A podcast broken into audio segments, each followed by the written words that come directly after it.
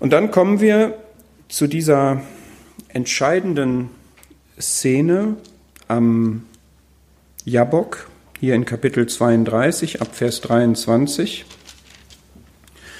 Und wir haben hier wieder mit Segen zu tun. Und zwar kommt hier einer, Jakob ist Mutterseelen allein, er hat das alles jetzt geregelt und organisiert und er bleibt allein zurück, es ist Nacht.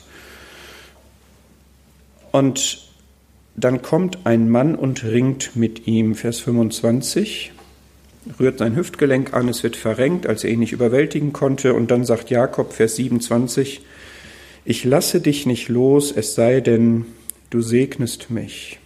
Er will den Namen wissen, er ist Jakob, der andere verrät ihn nicht, sagt aber, du heißt Israel, du hast mit Gott und mit Menschen gerungen und hast gesiegt.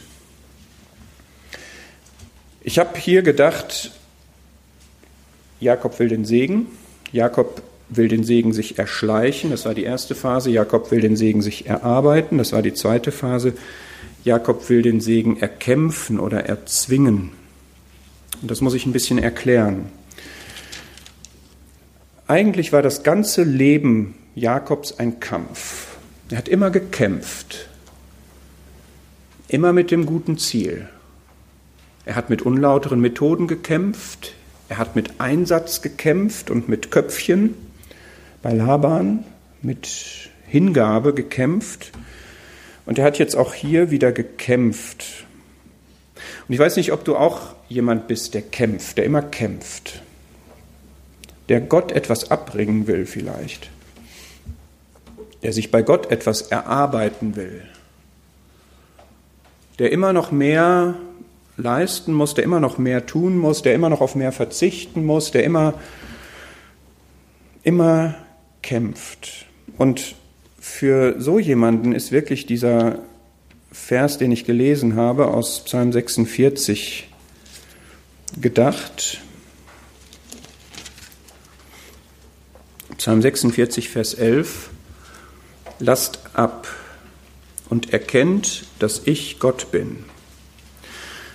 Sehr beliebt ist der Vers in, in Englisch. Be still heißt er da. Be still and know that I am the Lord oder I am God. Und das klingt harmlos. Sei still. Ja, be still, sei still. Gib Ruhe. Sei ruhig. Sei einfach passiv oder so. Aber dieses Last ab bedeutet mehr. Das ist nämlich im Kontext ein Kampf, von dem man ablassen soll. Und dann ist die Frage, wer kämpft denn da gegen wen? Und ich finde, dass Jakob nicht nur mit Laban beispielsweise gekämpft hat, sondern auch mit Gott. Und zwar in seiner Schule hat er sich abgekämpft. Er hat die Lektion einfach nicht gelernt. Welche Lektion hätte er denn lernen sollen? Er hätte lernen sollen, dass Gott, wenn er einen Segen verheißt, den auch zur Erfüllung bringt und dass man warten kann auf Gottes Wege und dass Segen etwas ist, was man schenkt und das ist etwas, was wir auch lernen müssen. Ich habe vorhin über Gnade gesprochen und Gnade heißt ja eben, dass es unverdient ist. Und ich kann es mir nicht erarbeiten, ich kann es mir nicht erschleichen und ich kann es mir auch nicht erkämpfen, sondern ich kriege es geschenkt. Und wenn wir diese Jakob-Lektion vielleicht auch erst nach 20 Jahren lernen wie er, dann ist es schade um diese 20 Jahre, aber die Geduld hat Gott. Er hat auch Geduld für 30 und auch für 50 und auch für 70 Jahre. Aber schön wäre es, wir hätten sie ganz früh gelernt. Und als wäre also Jakob zurückgekehrt und hätte einfach alles Gott überlassen. So, das schwingt, meine ich, mit, wenn wir jetzt hier lesen, dass er kämpft, ja, da kommt eben Gott jetzt sozusagen zu ihm und kämpft mit ihm und versucht ihn jetzt an sein Ziel zu bringen. Und gleichzeitig sagt aber jetzt Jakob, ich lasse dich nicht los, es sei denn, du segnest mich. Und das finde ich ein bisschen ambivalent zu bewerten. Die meisten Ausleger finden das einfach nur positiv, ja, und sagen, er, Er lässt nicht los und er will jetzt einfach nur abhängig sein. Das kann man so sehen. Ja? Und dieser Gotteskämpfer, der Name bekommt er ja jetzt, dieser Kämpfer Gottes, den kann man auch so verstehen, dass man sagt, okay, du kämpfst jetzt für Gott. Aber noch schöner, erlaubt mir, dass ich das mal so sage, finde ich es, wenn man sagt, der, der lässt jetzt einfach komplett auch los.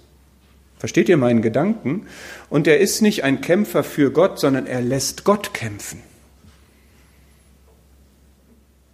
Das fände ich irgendwie noch schöner. Ja, ich weiß nicht, wie man es letztlich sehen muss. Ich bin einverstanden, wenn man sagt, er hat jetzt aufgehört zu kämpfen und er klammert sich nur noch an Gott. Er hält sich einfach nur noch an Gott fest. Er ist abhängig. Ja, und das brauchen wir auch. Ja, da, wo er keine Kraft mehr hat, sein Hüftgelenk wurde verrenkt.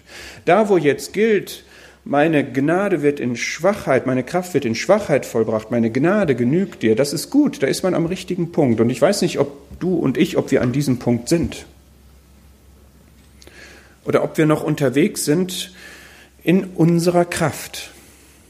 Oder ob wir diesen Moment schon hatten, wo wir fertig sind mit unseren Kräften, am Ende sind mit unseren Kräften. Ja, also ich will einfach zwei verschiedene Sichtweisen zeigen. Wenn wir hier sehen, er ist abhängig, das ist genau das, wohin er kommen sollte. Auf eine Art ist er jetzt auch hier. Er kämpft nicht mehr, er klammert sich an Gott. Und daneben stellen möchte ich, es gibt auch folgende Haltung, dass ich mich einfach nur noch beschenken lasse, dass ich einfach gar nichts mehr will und halte und klammer und so weiter, sondern einfach schwach bin. 2. Korinther 12. Wenn ich schwach bin, erlebe ich Gottes Kraft und Gottes Gnade. Er wird jetzt hier nochmal gesegnet und dann kommt noch Kapitel 33. Ich möchte noch, ja, bis Kapitel 35 möchte ich vor der Pause noch kommen, das ist nicht mehr so viel. Ähm, es kommt dann noch die Begegnung. Also Jakob ist hier noch nicht ganz am Ziel. Ja, es hat, glaube ich, einen großen Schritt gegeben. Ja, er hat jetzt nicht mehr diese Energie, er hat nicht mehr diese Kraft. Er ist in dieser Krise mit Esau, ist er wirklich auf Grund gegangen. Und jetzt kommt die Begegnung mit Esau und ganz interessant ist, ist ganz viel hier von Gnade die Rede in diesem Kapitel 33.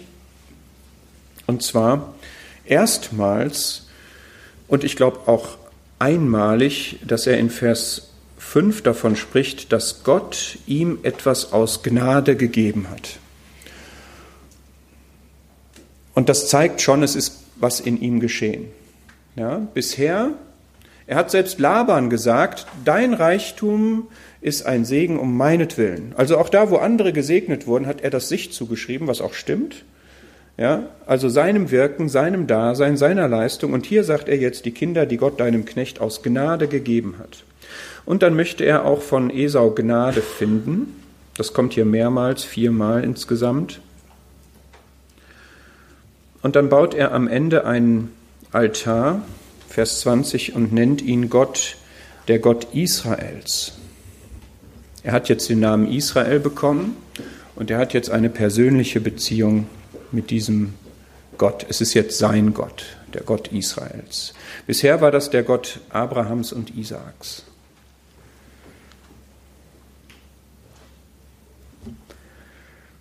Es kommt ein furchtbar trauriges, beschämendes Kapitel.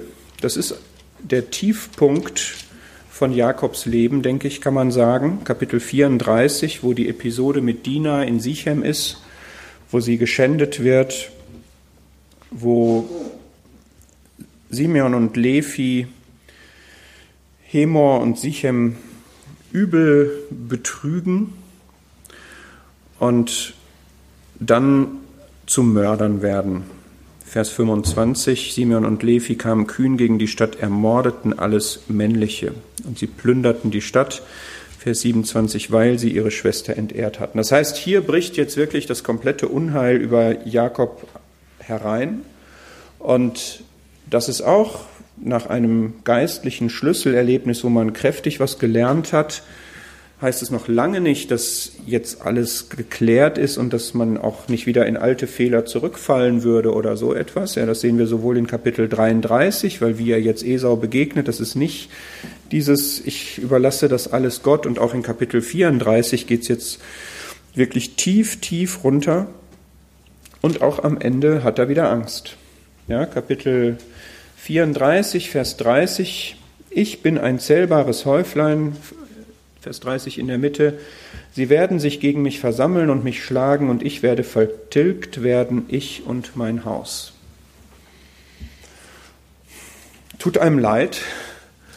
Ja.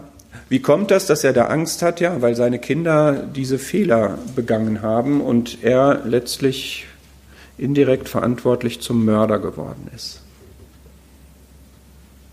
Und Gott so? Was macht Gott? Gott ist wieder da.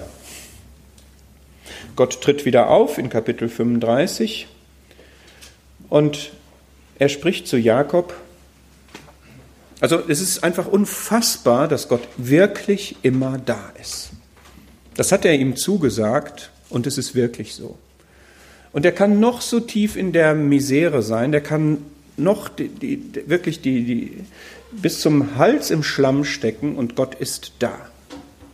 Und er sagt, mach dich auf, zieh hinauf nach Bethel und wohne dort und mache dort einen Altar dem Gott, der dir erschienen ist. Eigentlich war Jakob ja sowieso auf dem Rückweg nach Hause. Er ist nur in Sichem, hat er Zwischenstation gemacht und das war schlecht. Da ist das nämlich passiert. Er hätte durchziehen sollen nach Bethel. Hat er nicht, hat ihn zehn Jahre seines Lebens gekostet, hat ihn diese Erfahrung eingehandelt. Aber Gott sagt, und jetzt nochmal, jetzt geht's bitte weiter nach Bethel und mache dort einen Altar dem Gott, der dir erschienen ist. Du kennst ihn. Er ist wieder da und er wird auch dort da sein. Es ist schade, das tut mir immer leid bei solchen Männern, die mit Gott gelebt haben, wenn Gottes Reden in erster Linie immer dazu führt, Fehler zu korrigieren oder jemandem aus der Patsche zu helfen. Gideon ist, ähm, Simson ist auch so einer. Ja, Simson, der hat den Wunderbaren erlebt. Vor seiner Geburt wurde das gesagt. Ich bin der Wunderbare. Mein Name ist wunderbar. Er handelte wunderbar. Und wozu hat Gott Wundertaten in Simsons Leben gemacht? Immer um ihn aus der Patsche zu holen. Immer um ihn irgendwie wieder zu korrigieren und weiterzubringen. Und hier ist es bei Jakob leider auch so. Aber Jakob macht auch mit. Und Jakob setzt das jetzt um. In Vers 2 sagt er, okay, jetzt geht's nach Bethel. Ich erinnere mich, als ich damals da war, der Gott, der mir da erschienen ist, ich hatte damals Angst vor diesem furchterregenden Gott, tut die fremden Götter weg, er hat ihn inzwischen besser kennengelernt, reinigt euch, wechselt eure Kleider. Keine falsche Ausrichtung, nichts neben Gott stellen, persönlich rein sein und einen Lebenswandel haben, der dazu passt. Und dann werden wir dort einen Altar machen dem Gott, der mir geantwortet hat am Tag meiner Drangsal und mit mir gewesen ist auf dem Weg, den ich gegangen bin. Können wir mit dem Vers jetzt ein bisschen mehr anfangen, als wo ich am Anfang den vorgelesen habe? Ja, diesen Weg, was ist denn Jakob für einen Weg gegangen?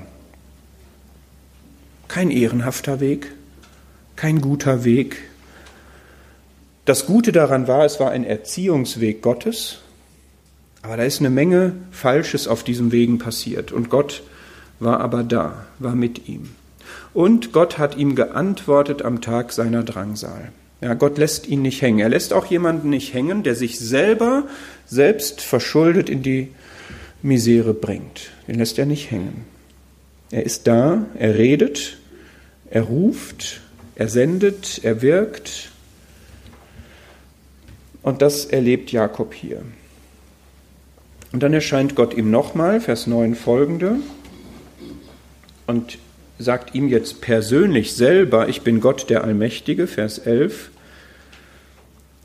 erscheint ihm dort in Bethel. Ja, bekräftigt nochmal alles, was er ihm gesagt hat, auch den Namen Israel. Und wir sind jetzt an einem Zwischenschnitt ein großer Teil, also die, die eigentliche Biografie Jakobs ist jetzt hier zu Ende, deswegen möchte ich hier gleich einen Schnitt machen. Es kommt dann in Kapitel 36 Esau und ab Kapitel 37 Josefs Geschichte, aber Jakobs Geschichte geht auch noch weiter, das gucken wir uns gleich an. Aber lass uns mal ein Resümee, ein Fazit ziehen. Was, was haben wir jetzt in Jakobs Leben gesehen? Er ist in der Schule Gottes gewesen, und Gott ist hier an ein Zwischenziel gekommen, wo wir sagen können, er ist angekommen. Er ist wieder in Bethel, er hat da einen Altar, er hat Verheißungen nochmal bekräftigt bekommen. Es ist sehr vieles sehr gut geworden. Er hat sehr viel gelernt. Er hat vor allem gelernt, dass er nicht mit seiner eigenen Kraft durchkommt, dass er Gott braucht. Und er ist hier, um jetzt wieder dieses, diese Formulierung mit dem Segen, er ist jetzt hier jemand, der ist einfach gesegnet. Ja, es ist keiner, der sich den Segen erschleicht, es ist keiner, der sich den Segen erkämpft, es ist keiner, der sich den Segen erarbeitet. Er ist einfach gesegnet. Er ist jetzt hier und er ist, Vers 9, segnete ihn. Er ist einfach gesegnet. Und das ist wunderschön. Aber doch ist es irgendwie zwiespältig. Ich möchte euch mal darauf hinweisen, in diesem Kapitel sterben vier Leute. In Vers 6 die Amme Rebekkas, äh, in Vers 8, Entschuldigung, in Vers 19, ja, einerseits ist er gesegnet, er bekommt jetzt den Benjamin, aber Rahel stirbt. In Vers 27 kommt er zu seinem Vater Isaak, seine Mutter lebt schon gar nicht, lebt schon gar nicht mehr, sehr traurig. Ja, seit dieser Betrugssache damals haben die sich nicht gesehen und auch Isaak, sein Vater, stirbt in Vers 29. Das heißt, man kann sagen, sein altes Leben verschwindet. Er ist jetzt hier gesegnet, wie er ist. Dann ist aber auch, dass sein Sohn Ruben, Vers 22, übel sündigt. Ruben geht zu der Nebenfrau seines Vaters ein und Israel hörte es, Vers 22. Das heißt, wir können irgendwo so ein gemischtes Fazit hier ziehen und sagen, wirklich beeindruckend, wie Gott ihn erzogen hat und wie Gott ihn weitergebracht hat und wie er auch da am Jabok Pniel, wie er da wirklich auf ihn eingewirkt hat und ihn zur Einsicht und zur Umkehr und zur Erkenntnis gebracht hat. Aber, und das ist jetzt so ein bisschen so ein Cliffhanger für nach der Pause, es hängt noch so ein bisschen in der Luft. Ja, er ist noch nicht ganz da und das gucken wir uns dann gleich nach der Pause an, was dann noch geschieht.